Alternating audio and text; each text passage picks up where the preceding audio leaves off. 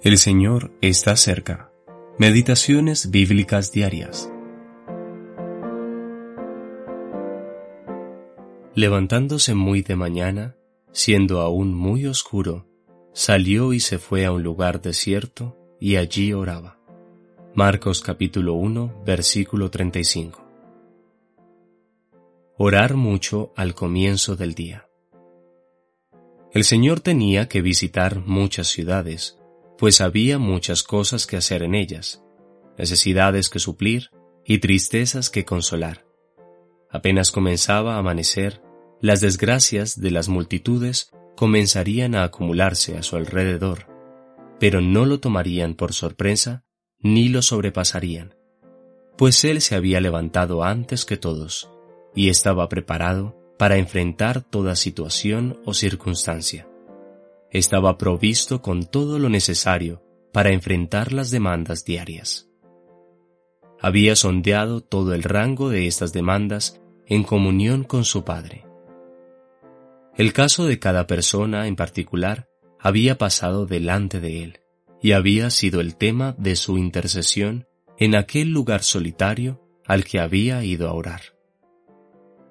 Qué descripción tan maravillosa de la vida de servicio de nuestro Señor en la tierra.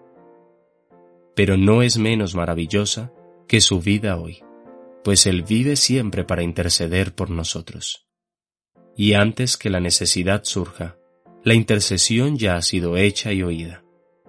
Yo he rogado por ti, le dijo el Señor a Pedro, antes que éste fuese consciente de que tenía algún tipo de necesidad.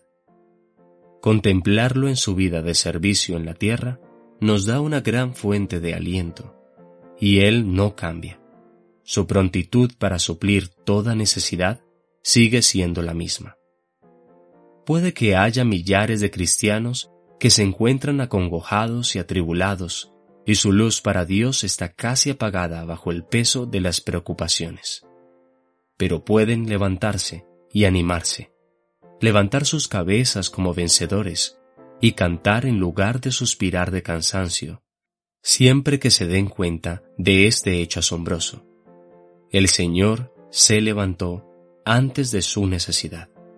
Él la conocía por completo antes de que ésta se levantara para desconcertarlos y preocuparlos. Esta no debe ser una simple creencia a la cual adherirse con indiferencia o quizás a regañadientes, sino una profunda convicción en sus almas.